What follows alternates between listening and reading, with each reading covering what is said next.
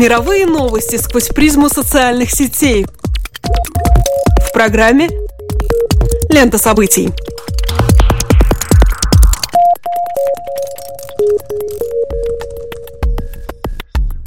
Добрый день, дорогие друзья. Вы слушаете Латвийское радио 4, и меня зовут Алексей Гусев. А меня Роман Шмелев, и в эфире еженедельный дайджест онлайн новостей «Лента событий». Здесь мы бросаем наш субъективный взгляд на происходящее и обсуждаемое в интернете. Facebook, Twitter – все самое интересное и актуальное в течение следующих 15 минут. В Твиттере Великобритании сейчас наиболее заметен хэштег Leaders Debate. Дело в том, что на этой неделе семь ведущих партий страны сошлись в предвыборных дебатах, которые предваряли голосование в парламент, назначенное на 7 мая.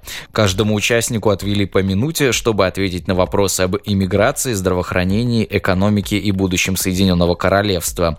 Сейчас интернет оживленно обсуждает итоги дебатов и спорит о победителе. Впрочем, последнего определить достаточно сложно сложно. Четыре опроса зрителей также указали на разных триумфаторов.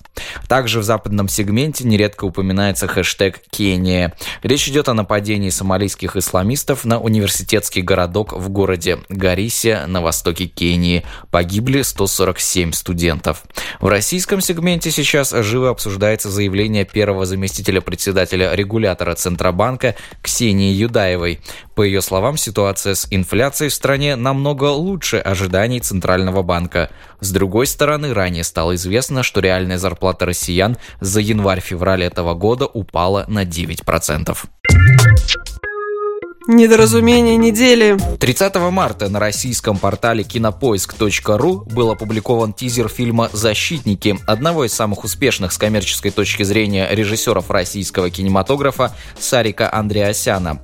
Ученик Грымова в основном известен созданием и продюсированием таких комедий, как «Тот еще Карлсон», «Корпоратив» и «Что творят мужчины». Среди прочего, режиссер сделал ремейк на хит советского кино, фильм «Служебный роман». Блокбастер «Защитники» повествует о четырех отважных супергероях. В великолепную команду защитников входят могучий воин, перевоплощающийся в случае опасности в медведя недюжинной силы, быстрый как ураган мастер восточных единоборств Хан, человек-земля по имени Лер, способный заклинать камни и всяческую твердь, и человек-вода по имени Ксения, повелительница водной стихии. Сюжетную завязку картины описал сам ее создатель в интервью сайту мир24.тв. У нас фабула простая. Во время Холодной войны в Советском Союзе разрабатывался сверхчеловек. Из некоторых советских республик были отобраны люди, из которых пытались сделать суперлюдей. К примеру, мы делаем армянина, который управляет камнями, поскольку Земля – это его материя. Воплощением Азии стал хан, человека-ветер, который очень быстро перемещается. Русский превращается в медведя. Это основано на нашей ментальности. Конец цитаты. Выход картины запланирован на 2016 год. Заявленный на кинопоиске бюджет составляет 320 миллионов рублей, что по нынешнему курсу сопоставимо с более чем половиной миллиона евро. В первом эпизоде блокбастера российским супергероям предстоит сразиться со злодеем, который стремится с помощью подвластной ему армии клонов покорить сначала Москву, а затем захватить и весь мир. Интернет-пользователи в большинстве своем выразили скептическую оценку проекта. Так, например, обладатель твиттер-аккаунта «Все плохо» предложил добавить в команду сверхлюдей человека-ветерана, который кидался бы остро заточенными медалями. Многие отмечают фонетическое созвучие названия фильма «Защитники» с одним некрасивым словом, существующим в английском языке. Те, кому идея пришлась по нраву, отмечают ценность предстоящей картины, объясняя необходимостью создания доморощенных супергероев, которые смогли бы транслировать идею значимости противостояния злу и важность любви к собственному государству.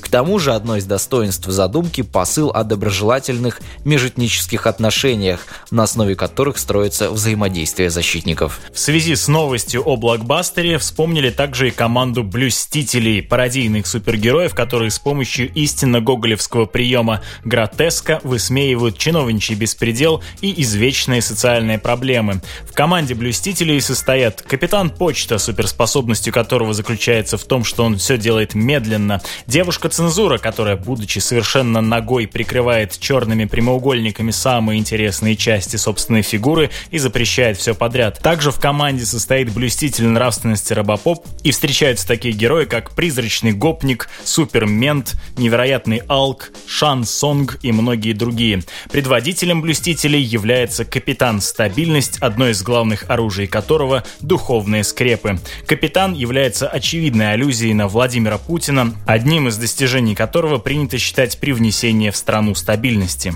Конечно, делать преждевременные выводы о качестве будущего продукта – дело неблагодарное, но пока все указывает на то, что в следующем году в кинотеатрах нас будет ждать зрелище пренеприятное и несуразное.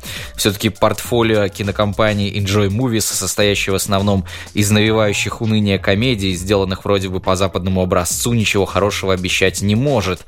Да, большинство выпущенных компаний картин постиг коммерческий успех, но вряд ли они когда-либо войдут в список золотого наследия массового кинематографа. Кроме того, явно не на пользу репутации режиссера Сарика Андреасяна и его коллег играют разнообразные скандалы, бушевавшие вокруг Enjoy Movies в сети. Например, вспоминается противостояние кинодельцов и видеоблогера, специализирующегося на обзорах российских художественных фильмов Евгения Баженова, более известного под псевдонимом Bad Comedian. Баженов резко, с сарказмом и иронией высмеивал творчество Андреасяна и приближенных, чем смертельно обидел последних. После этого они попытались изъять все материалы блогера из сети и требовали у Ютуба забанить неугодного им критика. Канал Комедиана действительно получил два предупреждения, формально связанных с нарушением авторских прав, но в итоге свободу высказываний в интернете удалось отстоять. На таком неоднозначном информационном фоне нам показывают довольно странный тизер к фильму, который скорее напоминает сетап к отечественному хоррору средней руки со всеми этими трубками в теле, скальпелями и прочими медицинскими инструментами. Концепции героев звучат пародийно банальными, при этом наиболее чуткие зрители, думаю, смогут разглядеть там расовые и очень модные сейчас гендерные стереотипы.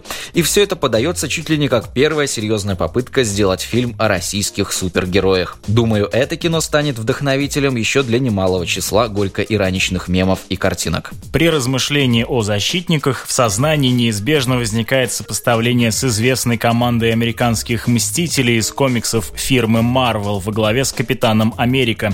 Действительно, суперлюди, какими их знает любой современный школьник, появились в США.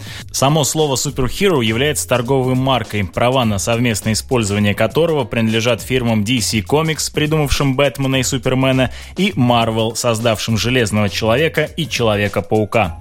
Американские супергерои появились как реакция на угрозу государственности США. Их формирование приходится на период Второй мировой войны, а расцвет на время холодной. Однако сам архетип супергероя, вымышленного персонажа, обладающего невероятной мощью, способного победить врагов Отечества, идея не новая. Таков Зигфрид, Роланд или Сид. Супергерои существуют столько, сколько существует необходимость в народном покровителе, выразившаяся в героических эпосах. Таковы, разумеется, есть и в славянской мифологии. Былинная троица во главе с Ильей Муромцем, основной посыл которых заключался в необходимости установления централизованной власти вокруг Киевского престола. Новым защитникам не отделаться от тени голливудских прототипов, потому что вместе с правами на слово у DC Comics и Marvel существуют и права на эстетику. А именно эстетика в данном случае определяет жизнеспособность мифа. Я говорю не о юридическом праве, а о праве авторов, разработавших оригинальный язык. Андреасян играет на чужом поле, что при существующем в российском обществе стремлении противостоять американской культуре лишь свидетельствует о том, что современный российский эпос все равно ему уподобляется. При всем вышесказанном мы являемся свидетелями того, как в России в течение последних нескольких лет появился и горячо обсуждался свой оригинальный эпос. Я говорю об «Утомленных солнцем 2». Великая Отечественная война – святыня советской мифологии, которая была унаследована из современной России. Наличие такой святыни – это необходимый элемент нарратива о супергероях, порождающий эстетическую среду, в которой существует герой. Михалков в лице самого себя явил публике персонажа экстра экстраординарной судьбы. Камдив Котов – вот сверхчеловек, оригинальное порождение современной российской мифологии.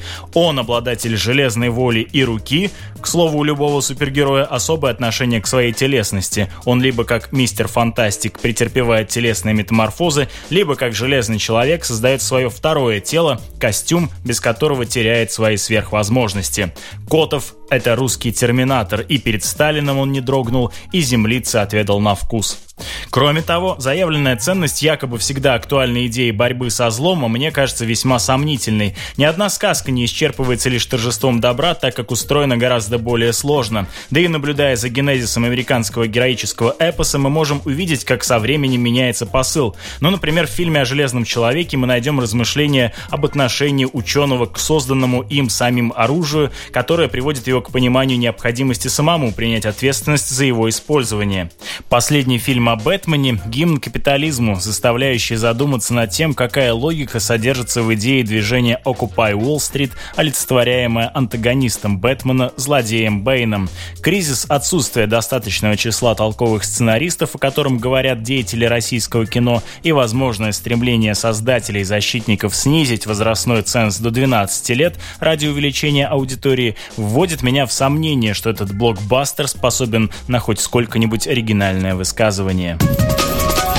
Видео недели. Участник бостонской рок-группы Берри Лумар Кристофер Браун выложил на YouTube хоррор-версию заставки детского развлекательного сериала «Телепузики». Для этого он наложил на оригинальное видео черно-белый фильтр и композицию «Атмосфер» британской группы Joy Division. На момент записи программы число просмотров ролика уже с лихвой перевалило за 2 миллиона. Большинство комментариев под видео позитивные и поздравляют музыканта с интересной находкой. Также пользователи с удовольствием делится своими вариантами саундтрека к телепузикам. Скорее всего, источником вдохновения для Брауна послужила картинка с черно-белым кадром из телепузиков, широко разошедшаяся по интернету. Этот пугающий видеоролик наводит на мысль, что детское может быть страшным. Мы до сих пор не очень много знаем о детском сознании, а себя, будучи в эпицентре урагана под названием детство, плохо помним, и поэтому сложно предаваться рефлексии на этот счет. Детство таинственно, а таинственное может быть тревожным. Издание The Telegraph сообщает, что создатели телепузиков руководствовались не пожеланиями целевой аудитории, а следовали прежде всего принципу Карла Густава Юнга, цитирую, «нельзя создать что-нибудь стоящее, не заигрывая с фантазией». От того ли необходимо всего лишь изъять из детского шоу цвет, и происходящее на экране станет напоминать похоронную процессию, как, кстати, и в оригинальном клипе на песню Joy Division, где фигуры в черных и белых балдахинах и рясах, похожих на облачение движения служителей Куклукс-клана медитативно шествуют по скудным пейзажам. На самом деле, большинство появляющихся в сети и получающих в ней невероятную популярность мемов, картинок и прочих забавных видео не блещут оригинальностью или новаторством. Для массового сознания, видимо, очень характерно ходить по кругу и извлекать удовольствие из вроде бы постоянно сменяющегося калейдоскопа, который на деле оказывается перемалыванием и повторением уже когда-то произведенного материала. Довольно очевидно, что телепузики музыки и без музыкального сопровождения в стиле постпанк в купе с черно-белым фильтром выглядят достаточно сюрреалистично и жутковато. Тема странности этого шоу не раз всплывала в различных интернет-обсуждениях, а некоторые сетевые тролли с удовольствием брали себе имена несуразных персонажей, например, Тинки Винки. Видимо, мы вступили на новый виток осмысления и переживания этой странной и как бы не от мира сего эстетики. Сюрприз недели. Картографический сервис Google Maps подготовил сюрприз для своих пользователей. Теперь вместе с интересующей человека картой в правом нижнем углу также загружается кнопка, которая позволяет преобразовать улицы и развязки в лабиринт для классической игры Pac-Man. Эффект от нововведения очевиден. Вроде бы человек загружает сайт, чтобы уточнить расположение интересующего его здания или другого объекта, а на деле застревает там гораздо дольше запланированного времени, пытаясь управлять желтым прожорливым лицом, которое должно съесть все точки на экране, пока его не настигнет антагонист. Одно из, казалось бы, хаотично перемещающихся по местности привидений. Стоит добавить, что игра включается не на всех участках карты. В случае, если в выбранном месте месте недостаточно дорог для игры, Google Maps предложит пользователю сыграть в случайном городе мира. Google хорошо известны своей ностальгией по классическим видеоиграм. Можно вспомнить, что, например, на YouTube можно было включить режим, который позволял сыграть в другую игру до потопных времен Arkanoid. Наряду с упомянутым Пэкманом эта игра также впервые появилась в специальных игральных автоматах. Несколько позже игры, конечно, были приспособлены и для компьютеров. Правда, Пэкман все равно выделяется своей невероятной популярностью. В свое время автоматы с Пэкманом разошлись в количестве 350 тысяч экземпляров. Игра была безумно популярной, на ее основе создавалось множество клонов, которые, конечно, не подходили и близко к успеху оригинала. А 3 июля 1999 года, кстати, случилось очень знаменательное для бренда событие. Некто Билли Митчелл из Калифорнии набрал максимально возможное количество очков в игре, а именно 3 миллиона 333 360.